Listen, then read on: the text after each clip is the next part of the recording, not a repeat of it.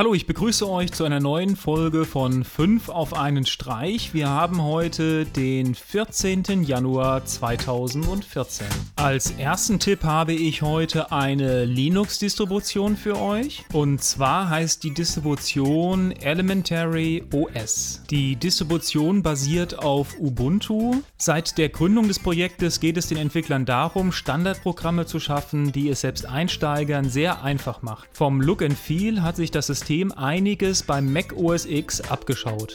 Als nächstes habe ich einen Musik- und YouTube-Tipp für euch. Ein Japaner hat aus einer alten Konsolen-Cartridge eine elektronische Mundharmonika gefertigt und natürlich auch die entsprechenden Retro-Sounds hinzugefügt. Als nächstes habe ich ein paar Spieleneuigkeiten für euch. Morgen erscheint Assassin's Creed Liberation HD für die PS3, für die Xbox 360 und den PC.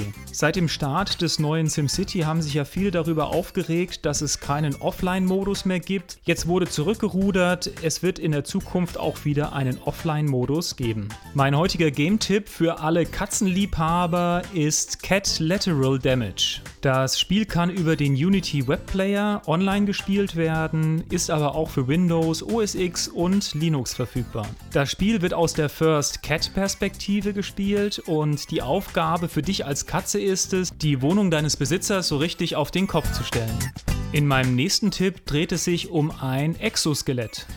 Und zwar dreht es sich um einen 39-Jährigen, der nach einem schweren Unfall an den Rollstuhl gebunden ist und während der Reha die Möglichkeit bekommt, ein neues Exoskelett auszuprobieren, was gerade in der Version 4 auf der CES in Las Vegas vorgestellt wurde.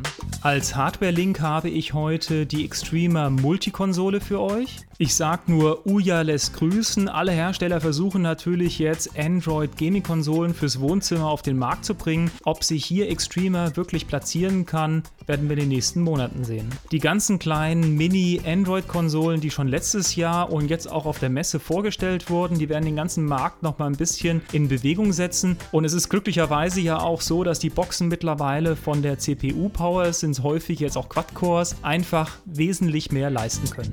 Wir haben demnächst demnächst so eine ähnliche Box auch im Test. Auf jeden Fall ein sehr interessantes Produktfeld. Ja, das war's schon wieder zur heutigen Sendung. Wie immer, schaut bei Facebook, Twitter, bei Google Plus vorbei, abonniert uns bei YouTube. Aktuelle Videos und interessante Sendungen findet ihr auch bei uns im Archiv. Und dann würde ich sagen, wir sehen uns morgen wieder. Tschüss.